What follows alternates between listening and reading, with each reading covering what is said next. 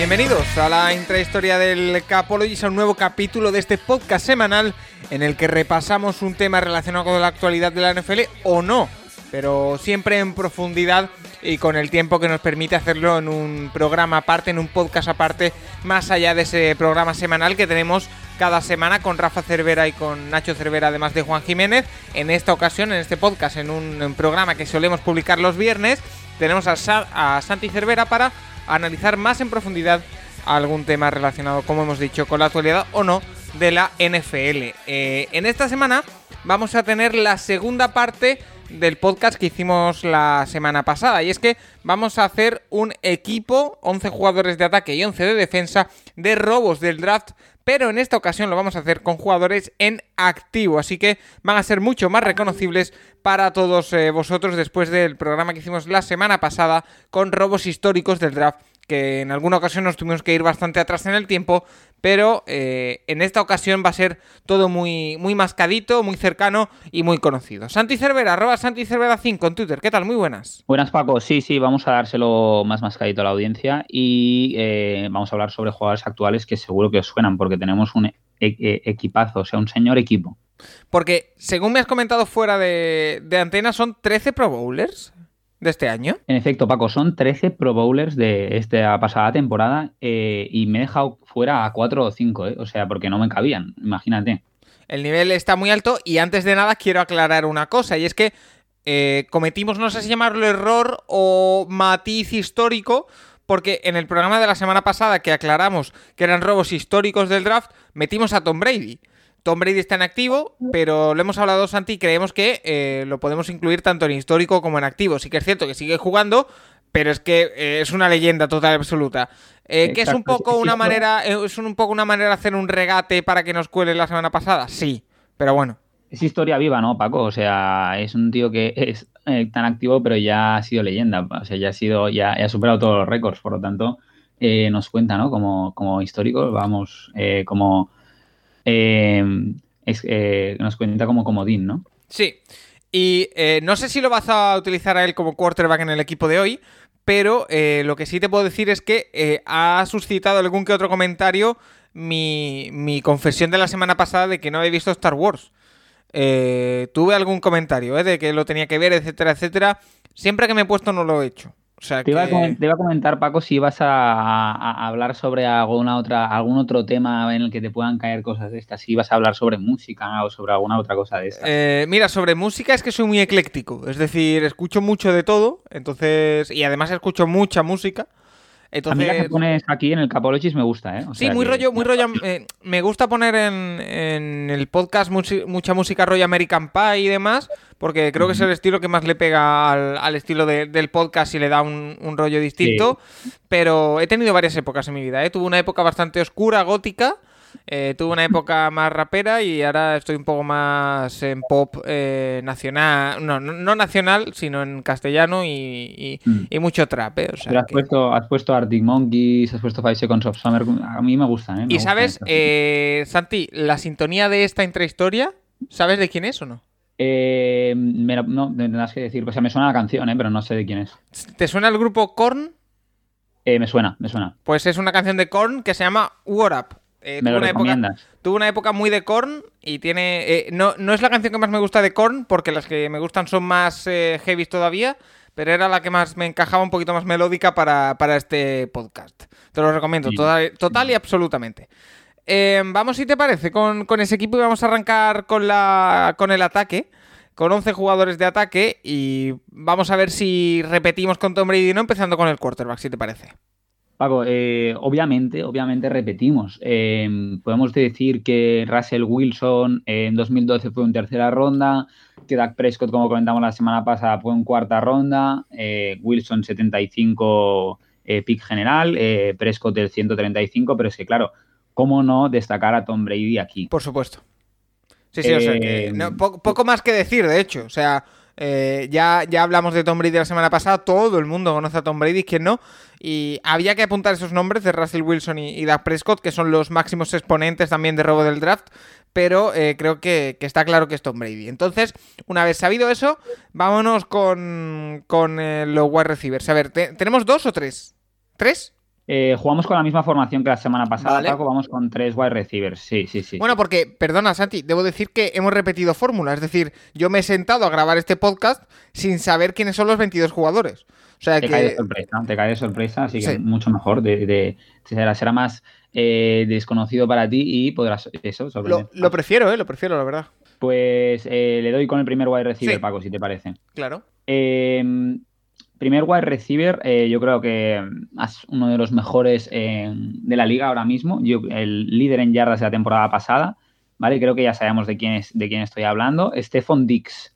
Maravilloso, Stephon Dix. Me encanta Stephon Dix. Soy muy fan yo también de Stephon Dix. Y, y el paso adelante que ha dado eh, después yéndose a Bills, ¿no? Porque compartiendo ahí con Adam Thielen, a lo mejor se repartían un poquito el protagonismo y ahora es total líder y absoluto de- del cuerpo de receptores de Bills. Claro. Eh, Stephon Dix, que fue. eh, no sé si fue. Me la voy a jugar, ¿eh? ¿Quinta ronda? ¿Por ahí? Muy bien, Paco, muy bien, estás increíble. Bien, 2015, quinta ronda, 146 de Maryland. Y fue elegido por Minnesota Vikings, que, eh, bueno, después ya hemos visto. Yo tengo, de hecho, aquí en la pared, estoy mirando a mi izquierda, tengo eh, que, que compré un par de pósters de jugadas icónicas de la NFL dibujadas en. como si fuera un, un esquema. Y una de las jugadas que tengo es el milagro de, de Minnesota. eh, Sí, sí, sí, se le recuerda por esa jugada, por el milagro de Minnesota sobre todo. De hecho, entonces Stephon Diggs tiene que estar aquí sí o sí. Entonces, ¿qué más wide receivers tenemos? Eh, vamos también con el segundo wide receiver, también otro consagradísimo y que ha hecho una gran temporada. Chita, Paco, Tyreek Hill. Uf, sí, claro que sí. Este fue. Mira, yo- aquí vamos a jugar un poquito. Estoy jugando. ¿Cuarta ronda? Quinta también. Y casi. Quinta ronda también del draft 2016 y el puesto 165 de la Universidad de West Alabama. Vale. Eh, un Tyreek Hill que tampoco hay que contar mucho. Casi, creo que eh, eh, corría por debajo de 10 segundos, los 100. O Sí, por sí, ahí sí. andaba. Eh, esta es, es buenísima, Paco. En, en su último año de high school llegó a correr 9.98, que creo que es con viento, con viento ilegal, pero es que lo más fuerte es que no ganó la carrera en la que hizo 9.98. ¿Cómo? La ganó de Gras, medalla de bronce en Río en los 100 metros. Madre mía. Bueno, de hecho, 9.96. De hecho, perdona, pero hablando de esto, eh, hay eh, rumores, o creo que está incluso confirmado, de que DK Metcalf va a correr eh, una prueba de, de los 100 metros lisos en intentando ir a los trials de Estados Unidos para los Juegos Olímpicos, ¿eh? Lo he visto, eh, creo que no sé si es de... de- eh, sea, es una prueba como aparte, ¿no, Paco? Creo Sí, que no son, son meetings de, de, Sí. la, de la federación no, y, y se puede intentar clasificar para los trials, ¿eh? O sea, No, no creo, sé no quién creo- decía que le pusieran a, a Buda Baker delante para que se motivara. Sí, sí, pero de- tremendo hablando de, de velocidad. Eh, y el último, mm, yo creo, Santi, eh, Sí. a mí se me ocurre un nombre y no lo voy a decir, pero mm, solo se me ocurre un nombre. No sé. No, dispara, dispara, va, va, dispara. Yo pienso en Antonio jugando. Brown. Un Clarísimo, clarísimo Antonio Brown. Eh, draft del 2010. Ronda, Paco. Ah, uf, este sí fue cuarta. Sexta. Sexta Ah, ronda. más atrás todavía, 100, fíjate. 195. Es que Buah. mucha caída, ¿eh? Los wide receivers. Luego veremos a lo mejor jugadores que no han caído tanto, pero mucha caída. De la Universidad de Central Michigan. Eh, dicen que cayó un poco a lo mejor por su estatura, porque dropeaba algún pase, y esto me gusta mucho, eh, personalidad de Antonio Brown. Dice que escogió el 84 porque existen cuatro equipos de ocho divisiones que habían pasado de él, incluidos los Steelers. ¿eh? Bueno, Y cuando eh, viera su número le daría motivación. A mí me mola, me mola. No sé si es verdad que tiene verdad, pero me mola. A mí, a mí me parece un poco trolita, ¿eh? Pero bueno. Eh, es como cuando yo de pequeño, cuando iba en el coche con mis padres, miraba las matrículas de los coches e intentaba siempre sumar el año en el que estábamos. Es decir, hacía todas las trampas del mundo. Todas las eh, trampas. ¿eh? Me, me llevo dos, multiplico aquí por Eso tres es, y eso tal. es, eso es. Eh, ahí tenemos eh, los tres wide receivers que son, la verdad que tela, ¿eh? Stephon Dix, eh, Hill y Antonio Brown. Oye, yo te pregunto, Santi, eh, ¿en qué orden los pondrías? ¿Quién sería, quién sería wide receiver 1, quién el 2 y quién el 3 para ti? Eh, a- ahora mismo, para Sí. mí, eh, pondría a Stephon Dix como wide receiver 1, ¿Sí? a Hill en, el- en el slot ¿Sí? y luego a Antonio Brown abierto al otro, al otro lado. Pero ahora mismo a Dix como wide receiver 1. Históricamente a Antonio Brown. Estoy de acuerdo contigo. Eh, vamos con el Tyren, a ver qué te sale. Eh, los Steelers players son una maravilla, ¿eh, Paco? Como tight end, eh, el bueno de Travis Kelsey. Buah. Que fue un tercera ronda, pick, pick número 63 en el draft del 2013 de la Universidad de Cincinnati. Yo me esperaba que hubiera salido más abajo, ¿eh? O sea, quiero decir, eh, pero eh, el número 63, evidentemente, para la calidad que después hemos visto de Travis Kelsey, es una locura. Pero, porque, por ejemplo, podría estar al nivel de lo que ha salido este año Kyle Pitts, por ejemplo. Exacto, era lo que te iba a decir, que comparado con Kyle Pitts, que ha salido número 4, claro, obviamente no tuvieron la misma carrera universitaria ni, ni, ni destacaron tanto, porque eh, Kelsey ha sido un gran, gran, gran jugador. Eh, con Kansas City, ¿no? Que ha hecho crecer mucho, pero es que aquí teníamos para escoger también porque... Te iba a, preguntar por Josh Kittle. Sí, eh, draft del 2017, quinta ronda, pick 146. Claro. O sea, si, si George Kittle acaba, eh, pues porque para mí ahora mismo Travis Kelsey está eh, por encima, ¿no? En carrera y, actualmente, porque ha hecho una gran temporada. Si George Kittle acaba siendo mejor, obviamente es un robo más grande el de George Kittle que el de, que de Travis Kelsey, pero ahora e mismo creo que no. Incluso a igualdad de, carreras salió más abajo eh, Josh Kittle. Mm, pero bueno, mm. em, más, em, vámonos con la línea ofensiva. ¿Quieres acabar con los skills y acabamos con el running back primero? Ah, sí, perdón, sí, sí, con el running back, claro, sí, sí. Aquí, aquí tiene que haber algo bueno seguro porque los running backs normalmente siempre están infravalorados. Sí, los running backs caen mucho y estaba entre dos. Eh, y al final me he decantado por Alvin Camara por delante de Aaron Jones. Uf. Sí, sí, sí, buena lucha, ¿eh? ¿eh? podríamos ahí formar un buen comité. Sí, sí, sí, sí, sí. Aquí podría debatirse. Pero ahora mismo yo creo que Camara es un running back más versátil y yo creo que Aaron Jones ha tenido una gran temporada, pero creo que Camara lleva desde el 2017 eh, que estuvo que empezó, eh, que fue el año en que salió en el draft, que fue una tercera ronda, pick 67, la Universidad de Tennessee, eh, compartiendo el backfield con, con Mark Ingram. Ya, y se lo eh, comió con papas, ¿eh? Sí, sí, sí, se lo comió con papas. Era lo que te iba a decir, que, en el primer año como rookie lidera la, liga en yardas de recepción, de recepción para running backs, que hace 826 yardas de recepción el primer año, ¿sabes? Sí. Entonces, es que Camara me parece tan, tan, tan eh, regular y, tan bueno que, lo he puesto por delante de Aaron Jones. Y yo, y yo pregunto, ¿eh? ¿eh? bueno, no, pregunto, no, recomiendo. Todos los que tengáis eh, Fantasy, Camara es el hombre. Porque este año le van a dar todos los balones, todos los balones. ¿eh? Es un picazo y esta temporada que hizo, que creo que además fue de las últimas jornadas, ¿no, Paco? Que creo que lo comentasteis, que para los playoffs de Fantasy el día en que hizo seis touchdowns, que empató sí, el récord. Sí, sí, madre mía. Sí, sí. Y, porque no le dieron más balones, ¿eh? Sí, sí, sí, sí. O sea que... Eh, vale, pues una vez dichos los skill players, vamos con la línea. Eh, tackles. Eh, en, en un lado vamos con David Bakhtiari. Casi nada.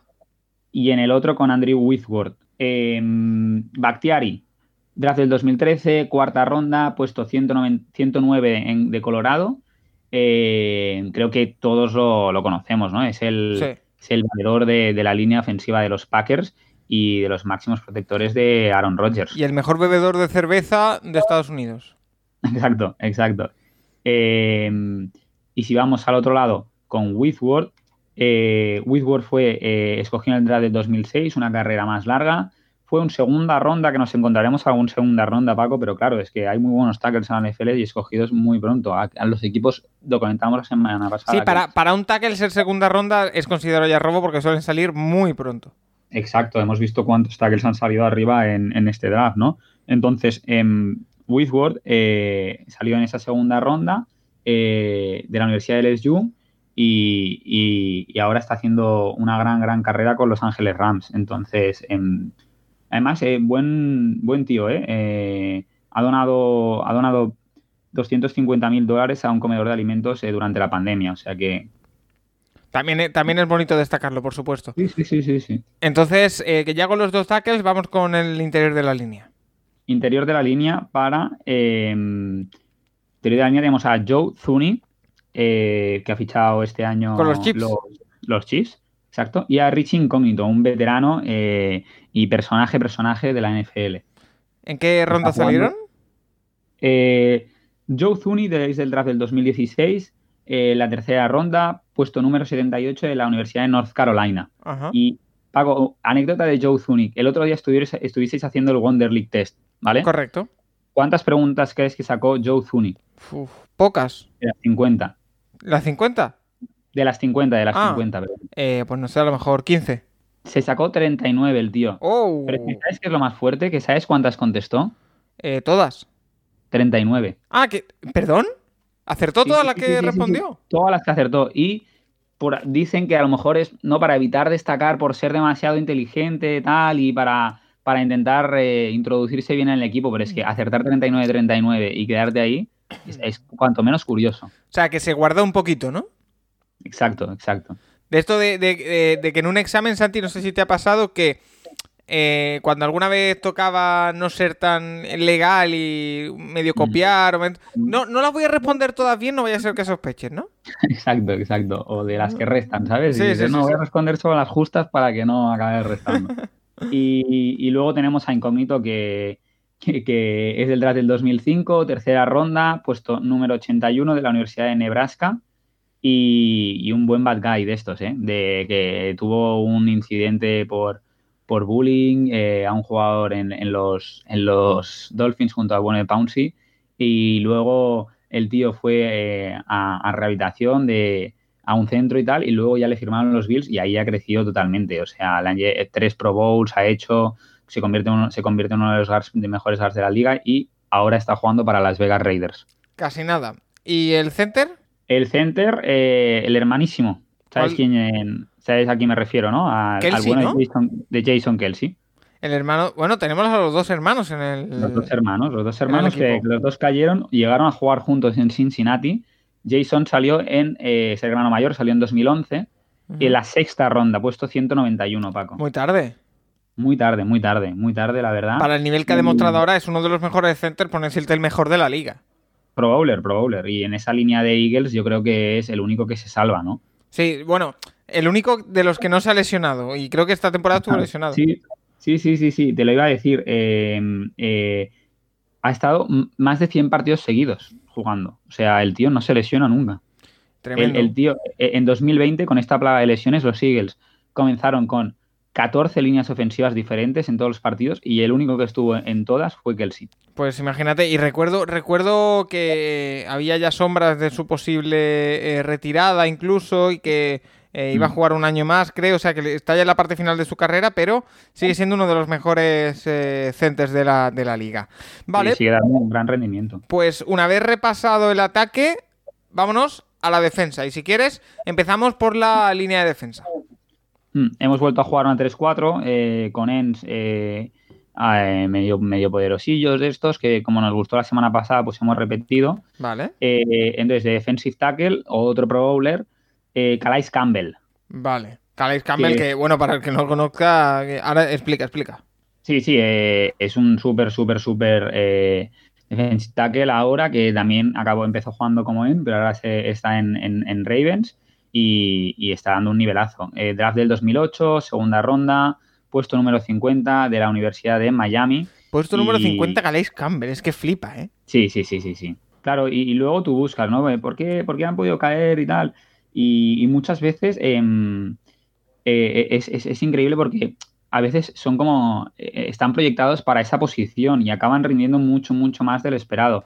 En Ca- Calais Campbell, por ejemplo, no, ¿eh? Que lo que se ve que los Jaguars le llamaron y le dijeron que le iban a seleccionar en el 25 y al final acabaron subiendo a por otro jugador y entonces él acabó bajando pero, pero muchos de ellos son estos, son jugadores que a lo mejor no tenían tanta expectación de que le iban a rendir en la NFL y, y muchas veces los jugadores pacos se acaban adaptando muy bien al, al ritmo, ¿no? Eh, di- diferente de la NFL al de college y, Sí, y ahí, ahí bien, eh, es, lo, muy bien. es lo que hemos dicho, para que ocurran estas cosas eh, tiene que ver el entorno, tiene que ver el sitio donde caigas, que el puesto en el que tú juegas precisamente en ese equipo quede libre por lo que sea.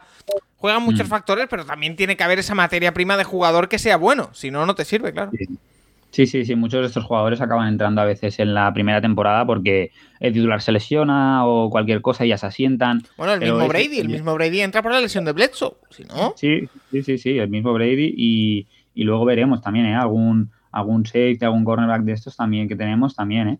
Pero, pero sobre todo es eso, yo, yo considero muy, muy, muy eh, grande, ¿no? La capacidad de, adaptarse al, ritmo de la NFL. Y muchas veces pasa en otros deportes también. Jugadores que dices, no, en segunda división eh, lo hacía bien y llega a primera y lo hace aún mejor. Y se adapta muy bien al ritmo de la, categoría y ellos les pasa. Vale, eh, pues Calais Campbell, el primer jugador defensivo, defensive tackle, y vamos con los dos ends, ¿no? Si no me equivoco. Sí, sí, sí. Eh, el primer end es Frank Clark. Wow. Y luego el segundo, que también hace, le pueden considerar un outside linebacker, pero nosotros lo consideramos en eh, Sadarius Smith. vaya defensa tú. sí, sí, sí, sí, sí, Paco, ya te he dicho que era un equipazo. Luego repasaremos de esto uno por uno y vemos si puede ambicionar a algo, que yo creo que sí, ¿eh? yo, apostaría que sí. A mí por ahora, por ahora, mira, fíjate lo que te voy a decir, es atrevido lo que te voy a decir. Para mí, por ahora me parece mucha mejor plantilla, y digo mucha mejor porque creo que es mucho mejor que los Buccaneers campeones. Sí, uno por uno, ¿no? Titulares, es mucho mejor. Pues eh, Frank Clark, draft del 2015, segunda ronda, puesto número 63, Universidad de Michigan. Y Sadeirius, mismo draft 2015, cuarta ronda, eh, puesto 122 de la Universidad de Kentucky. Vaya draft. Sí, sí, sí, buen draft de para ¿eh? Sí, sí, y que nos deja a Frank Clark, que el año pasado cambió y se fue a, Kansas, y Sadeirius Smith, que ya sabemos todos el nivel que tiene. Entonces, eh, bueno, eh, en, la línea defensiva Sadarius eh, eh, con Frank Clark y Calais Campbell, bueno. Da miedo, da miedo. No, no, no querría ser el quarterback que está enfrente, la verdad. Tendrías que tener una buena, buena línea ofensiva para protegerte de esto. Y algo más, y algo más, y un poco de suerte, me da la impresión. Mm. vamos con esa línea de linebackers. Vale. en, en, esta línea de, de linebackers hemos escogido a un poquito de mezcla de juventud, veteranía, experiencia, ¿vale? El más joven, eh, Fred Warner, de linebacker de los, de los Niners, eh, draft del 2018, eh, tercera ronda, puesto número 70 de, de BYU. Y con los linebackers, para mí, Paco, pasa como un poco como los tackles, ¿eh? salen bastante, cuando hay, cuando hay calidad en el, en el draft, es de los puestos defensivos que sale antes, con, con los ends y con los cornerbacks, ¿no? Sí, sí, sí, suele ser porque es un puesto que eh, el de linebacker que a mí me da la sensación que eh, no hay término medio. Es decir, o hay muchos o hay pocos. Y, bueno, eh, cuando hay pocos, evidentemente, oferta y demanda manda. Así que ahí tenemos el primero. Y tienes que ser muy completo, ¿no? defender bien la carrera, el pase, entrar al rush, ser inteligente. O sea que. Pero bueno, el primero, Fred Warner. Vale. ¿El segundo? el segundo es de Mario Davis, Vale. Eh, del gran draft del 2012. Eh, de Mario Davis, que es primo de Steve McNair, ¿eh? esto es un dato, ¿eh? Ah. pero del gran draft del 2012. Steve, McNair, perdón, el quarterback de los Oilers, antiguo. Sí, de, los, de los, sí, de los, era Titans. Sí, era sí, Titans. Sí. sí, sí, pero, pero sí, sí, de primo de, Steve McNair. Ah, vale. pertenece a la gran generación del draft del 2012 de linebackers, Paco, que tiene una generación de, de linebackers increíble, ¿eh? Eh, Luke Quickly, Melvin Ingram, Donta Hightower, Bobby Wagner, Zach Brown, otro que luego mencionaremos, y de Mario Davis. O sea, me parece una auténtica locura, Santi. pillabas, pillabas, linebacker y te asegurabas un jugadorazo. ¿eh? ya veo, ya. Eh, y, porque me ha dicho que tienes otro, entiendo que el tercer linebacker también es de esa generación. Sí, mismo draft eh, de Mario Davis, solo acabar de puntualizar, Paco, que salió eh, tercera ronda, puesto número 77 y venía de Arkansas State. Arkansas, espera, Arkansas State, ¿eh? Es que, mm, a ver, no te voy a decir que normal que no lo cogieran, pero mm. Arkansas State.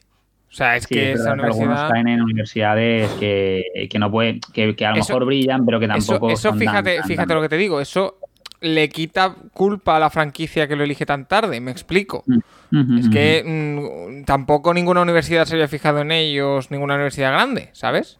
Entonces, bueno, también hay que tenerlo en cuenta. Vale, pues eh, seguimos con los linebackers. Eh, el otro linebacker que hemos escogido de este draft es Lavonte David. Reciente campeón con, los Tampa Bay Buccaneers, eh, draft del 2012, obviamente. Segunda ronda, puesto 58 de Nebraska. Salió un poquito más arriba. Vale. O sea que en ese draft, eh, cosa seria los eh, linebackers, sin duda. Sí, sí, sí. Tampa Bay que tiene ahí con Devin White, con la Bonte David, vaya madre mía, ¿eh? O sea, no, no, no, o sea, alucinante, la verdad. eh, la Bonte David, mm, linebacker muy regular, de, de, los que tenemos es el que más tackles tiene, con más de mil tackles. Y, al final, mira, se le, ha llegado el, premio de la Super Bowl. Vale, que, que, además Mira, hemos dicho que, este equipo, nombre por nombre, me parecía mejor que los actuales Buccaneers. En este, en este momento, en esta posición, son iguales que los Buccaneers. Tenemos Buccaneers, sí. Vale, eh, y acabamos, ¿no? Sí. Eh, el último, eh, jugador que ha rendido mucho, mucho, mucho cada año, que también linebacker muy regular, es KJ Wright, de los Seahawks, draft del 2011, cuarta ronda, puesto 99 de Mississippi State. Vale. Aquí suele, suelen pescar bastante bien los Seahawks en, rondas altas, ¿verdad? Eh, sí, es que tenemos tres jugadores de defensa de los Seahawks. También influye mucho de la última década de la Legion of Boom, pero me, Me da la eh, impresión de que sé cuál es el cornerback y sé cuál es el safety de los eh, Tenemos Frank Clark, KJ Wright y el cornerback es Richard Sherman. Vale. Vale, pues vámonos, vámonos con Richard Sherman, va. Vámonos con Richard Sherman. Eh, draft del 2011, quinta ronda, pago puesto número 50 154, perdón. Un, Richard Sherman que, perdona, eh, Santi, por cierto, últimamente está sonando esa gente libre y mm. parece que eh, no vería con malos ojos volver a Seattle. Sí, sí, sí. Sería para mí, para los últimos años que le quedan, te puede dar a un buen rendimiento. ha, jugado bien en San Francisco, ¿no? Sí, sí, sí, sí, sí. A lo mejor, bueno, llegó a la a Super Bowl, ¿eh? O sea, es que es un linebacker, ahí es un corner para mí muy competitivo. Quizá ya le falla un pelín el físico, pero igualmente sigue siendo de lo mejor que hay. Y además, em, Es, competitivo, es físico, es, agresivo. Eh, luego en partido está muy concentrado porque al final él utilizaba mucho el utiliza, ¿eh? el trash talking, pero yo creo que es mucho para sacar al otro jugador del partido. Yo creo que lo controla muy bien eso. Y es, y es un jugador, Richard Sherman, que eh, por cierto, negocia sus propios contratos. Es decir, es su propia gente y eso es llamativo porque, de hecho, su contrato con los 49ers era una base muy poca, muy mínima y iba casi todo por objetivos. Entonces, el primer año, claro, llegar a la Super Bowl se llevó un gran salario.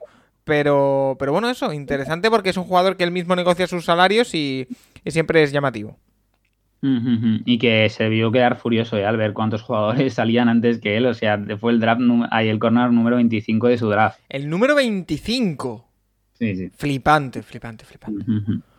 Vale, y en el otro lado, ¿a quién tenemos de cornerback? En el otro lado, a lo mejor es. Eh, pero ha hecho un buen año, ¿eh? Pero es de las posiciones que a lo mejor nos queda un poquito más coja porque los, los cornerbacks han salido bastante altos. ¿eh? Paco he estado revisando, ahora algunos drafted, pero de los drafteados han salido bastante altos. Y es James Bradbury. De los Bills. ¿Perdona? no, de los Bills, no, de Giants, ¿no? De Giants, de, Giants, exacto. Bueno, sí que es verdad que está un pelín más flojito, la verdad. ha hecho Pro Bowl ¿eh? este año, o sea, ha hecho Pro Bowl Bradbury, eh, ha subido un poquito el, nivel. Em, desde el draft del 2016 lo draftaron los Panthers en segunda ronda, el puesto 62 de la Universidad de Sanford, Paco, que ya te he buscado dónde está, ¿eh? ¿Dónde? En Alabama. o sea, Alabama tiene aquí un jugador que estaba en Alabama, en West Alabama, que era Hill, si no me equivoco. Sí, sí. Y eh, este en Sanford. O sea que en Alabama hay más vida aparte de la Universidad de Alabama. Para todo aquel que, no, que no lo sepa. Se dedican solo al fútbol americano casi en Alabama, ¿eh? Pues prácticamente. El PIB no sé cuánto porcentaje debe ser de fútbol americano. Eh, vale, y nos quedan los dos safeties. Sí, dos safeties. Eh, como Strong tenemos al, al bueno de Tyran Matthew. Wow, casi nada, ¿eh? 2013, uh. tercera ronda, puesto 69. Y este tío ya era una máquina ¿eh? en college, en la Universidad del, SU. Yo creo que cayó por, por temas extradeportivos, pero era una máquina. Y después lo ha demostrado en la NFL, sin duda. Sí, sí, sí. Y em, es, es, es, increíble, Paco, que mide metro setenta y cinco, ¿eh? O sea, podemos llegar todos a la NFL con la estatura. Bueno, dilo por ti, Santi Cervera. ¿Qué? Dilo por ti. Bueno, bueno, bueno, pero. Yo cuando, yo cuando tengo el buen día y voy con zapatos mido unos 70. Bueno, pues puede ser. Eh, Hill. Por altura, mira, Tyree Hill, exacto. O Tyron Matthew. Bueno, Tyron Matthew no sé si tanto. Eh, ¿y, el, ¿Y el safety, el free safety? ¿A quién tiene? El free es eh, Justin Simmons. Vale. Justin Simmons, draft del 2016. Es una tercera ronda un pick número 98, en el, salió en el 90, en, el, en la posición número 98 de Boston College y ha jugado em, con Denver desde el primer día y ha sido subiendo, subiendo, subiendo hasta hacer una gran temporada y también ser Pro Bowl este año. Vale, pues entonces, si te parece, repásame eh, los 22 jugadores de este equipo y si puedes apuntar, eh, después de decir cada jugador cuál ha sido Pro Bowler, mejor, porque hay 13 de 22. Sí, de este año, ¿eh? Sí. Pero de Pro Bowls creo que han sido todos o casi, yo creo que todos. Eh, vale, de coreback Tom Brady, curiosamente no ha sido Pro Bowl. no ha este sido año. Pro Bowl, ¿eh? Luego de en los skill players de wide receivers tenemos a Stephon Dix, que sí que ha hecho, a Tyree Hill, que también, y a Antonio Brown, que no, pero ha hecho una gran temporada. Vale. Eh, de Tiden tenemos a Travis Kelsey, que sí que ha hecho Pro Bowl, Alvin Kamara, que también ha hecho Pro Bowl. Eh, y luego en la línea tenemos como tackles a Bakhtiari y a Whitworth, eh, que no han hecho Pro Bowl ninguno de los dos. Luego tenemos a Joe Zuni y a Richie Incognito en los guards, que tampoco. Y en el center sí que nos ha hecho Pro Bowl Jason Kelsey. Vale. ¿Y en defensa? En defensa tenemos eh, en nuestra línea defensiva a Calais Campbell por dentro, que sí que ha hecho Pro Bowl. Eh, Frank Clark y Sadarius por fuera, Sadarius Smith, que también han hecho los dos Pro Bowl. Eh, luego, como linebackers, tenemos a Fred Warner, que también ha hecho Pro Bowl. A Demario Davis y a la Bonte David, que no han hecho Pro Bowl. Y Casey Wright, que tampoco. Sherman y Bradbury, Bradbury Pro Bowler. Y Tyra Matthew y Justin Simmons, que han sido los dos Pro Bowlers. Vale, pues un, una vez repasado este equipo, eh, quiero cerrar el podcast preguntándote por algo. Y es que eh, quiero que me cuentes otra intrahistoria dentro de este podcast llamado La Intrahistoria. Quiero que me, cueste me cuentes la intrahistoria del draft en la casa de los Cervera. ¿Cómo se vivió? Porque Rafa estuvo, eh, tu padre estuvo con nosotros en el directo el, jueves por la noche, el viernes por la noche. Eh, ¿Cómo se vivió en esta casa? Porque sé que tú estuviste de asistente técnico y no sé si tuviste que estar pendiente todo el tiempo, si te, si te dormiste, si viste el draft, ¿qué hiciste? Yo, yo hay que decir que es verdad que era el asistente técnico. No sorprend me sorprendió mucho mi padre eh, sus conocimientos tecnológicos que pudo conectar muy bien el Discord y todo eso. Eso me sorprendió mucho, pero yo le iba poniendo por detrás eh, la pantalla para que viera el draft, para que lo, lo fuera siguiendo en directo y eso y si tenía cualquier fallo de ordenador y tal, resolviendo. Eh, hay que decir que eh, estuve el primer día y aguanté, porque estaba en el sofá y al final me dormí, hasta el pick de los, de los Chargers, yo creo. ¿Que ese fue el número 13? ¿14? Sí, por ahí. Sí, antes de Mac Jones, justamente. Vale, pues entonces fue el 14. Mm -hmm. Eh, aguanté hasta, hasta el de antes de Mac Jones. Eh, porque luego cuando lo vi al día siguiente dije, madre mía, Mac Jones a los Patriots. Sí. Y, y después, eh, los días siguientes, imagínate, nosotros, ya, ya, lo hemos contado, 18 horas de directo, ¿eh? Tu primo entre ellos, ¿eh? Tu primo eh, Nacho entre ellos, ¿eh? Sí, y he visto que hizo una gran, gran labor eh, con, con, el Twitter. Sí, la verdad que estoy gratamente sorprendido. Debo decir que, a ver, no porque no confiara en Nacho, sino porque eh, yo me lo imaginaba de una forma muy concreta lo que quería uh -huh. hacer y la verdad que cumplió a la perfección. Entonces, nada más que agradecerle. Eh, estuvo el segundo día, sí que sufrió bastante. Pero. Ya, salía, salía, mucho más rápido, sí. ¿no? ¿Segundo día y tercer día viste algo o no? Eh, segundo día y tercer día, la verdad es que os he escuchado. A posteriori, ¿eh? A posteriori, y, pero entero. Estoy, estoy acabando, estoy, he escuchado el segundo y estoy por el tercero. Ah, ¿y, ¿y, qué te parece?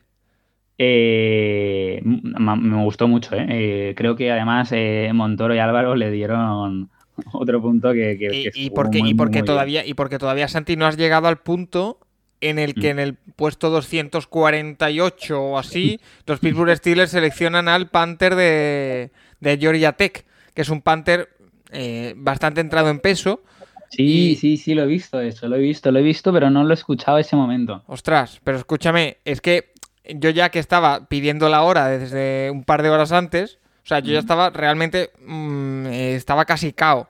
Eh, ya sí. estaba que, se, que, me volaban las ideas, estaba muy disperso.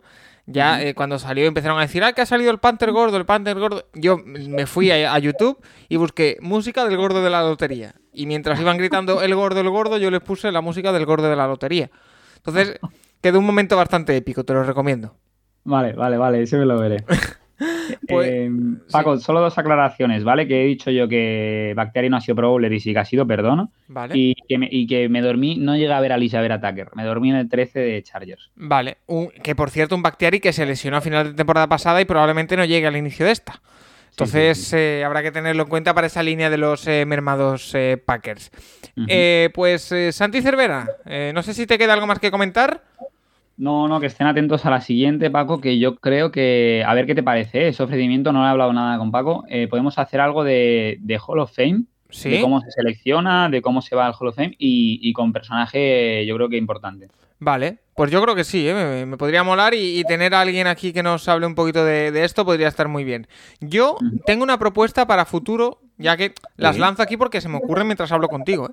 Sí, sí, sí. Un día podríamos hacer un... A ver, a ver ¿eh? ¿Cómo me lo explico? Un metaprograma. Y tú dirás. ¿qué es eso? Un programa contando cómo hacemos los programas. Me gusta, me gusta. Un- un- una intrahistoria del Capologist. Una intrahistoria de la intrahistoria del Capology, ¿sí? Sí, Yo sí, creo que sí, podría sí. estar bien, ¿no? El proceso, como que nos pregunten todo lo que quieran, no sé, puede estar guay. Que la gente también conozca un poquito más, ¿no? A- os conozca a ti, a Juan. Bueno, no a- sé, de- tengo, tengo un poco de miedo de eso porque eh, no sé si va a ser bueno o malo que sepan cómo se hace. Mi primo pero- está muy enfermo, ¿eh? No, no, lo mejor de tu primo Nacho, y que lo sepa todo el mundo, es que yo acabé el domingo, el sábado, perdón, del draft, como Mm. digo, frito, pero frito, 18 horas de directo en, en menos en 48 horas, frito. Entonces, yo un par de días me dije, mira, no quiero ver nada. O sea, no- Mm. ni, ni undrafted ni nada. Tu primo estaba todo el día con los undrafted y me escribe el lunes por la mañana, oye, eh, esta semana tenemos que hablar de las opciones de quinto año. Y yo, Nacho, por favor. No, nada, no me molestes, Nacho. Mira para allá. O sea, no para, no para. Es brutal, es brutal, es brutal. Tú- Nacho Cervera es uno de los, de los grandes descubrimientos que he hecho yo gracias al, al Capologist, porque antes lo, lo veía por Twitter, pero no sabía que había tanto potencial en él. ¿eh? Porque... Apúntatela esa, Paco, apúntatela. Sí, sí, sí. Pues eh, lo dicho, Santi Cervera, arroba Santi Cervera 5 en Twitter. Muchas gracias una semana más por estar aquí en la intrahistoria y me apunto esa de la semana que viene del, del Hall of Fame que seguro que, que merece mucho la pena. Santi, un saludo. Hasta luego, Paco, gracias.